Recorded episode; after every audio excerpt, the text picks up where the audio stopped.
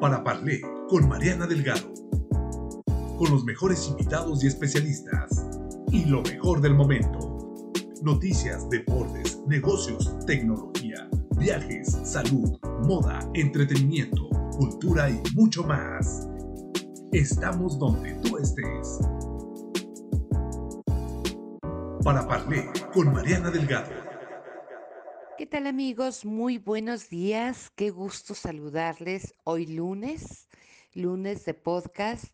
Y bueno, quiero dar la bienvenida a nuestra querida amiga, la maestra Mari Carmen Salinas, eh, tesorera del Senado, como siempre con su colaboración editorial de cada lunes.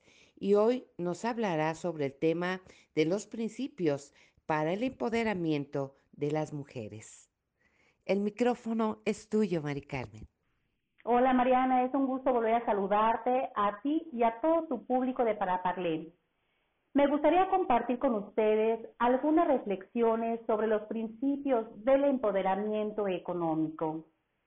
En la edición pasada de esa colaboración pusimos sobre la mesa de análisis el buen negocio que es la igualdad de género.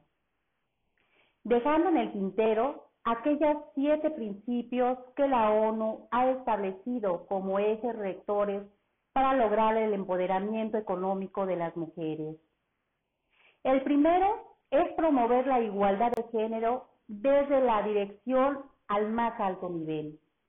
Este eje se refiere a realizar un trabajo que permita eh, implementar políticas públicas y programas en todos los niveles y en todos los sectores laborales, incluyendo los puestos de toma de decisiones.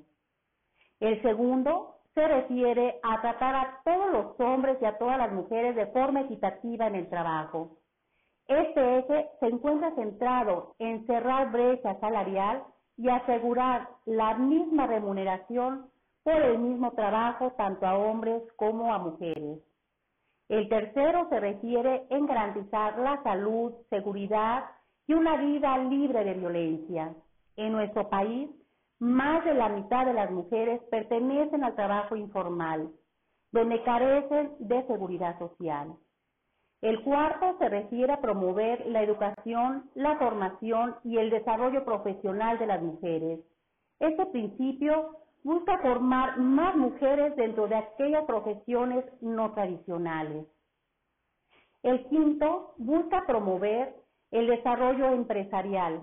Desafortunadamente, los números nos indican que menos del 7% de las grandes empresas pertenecen a mujeres.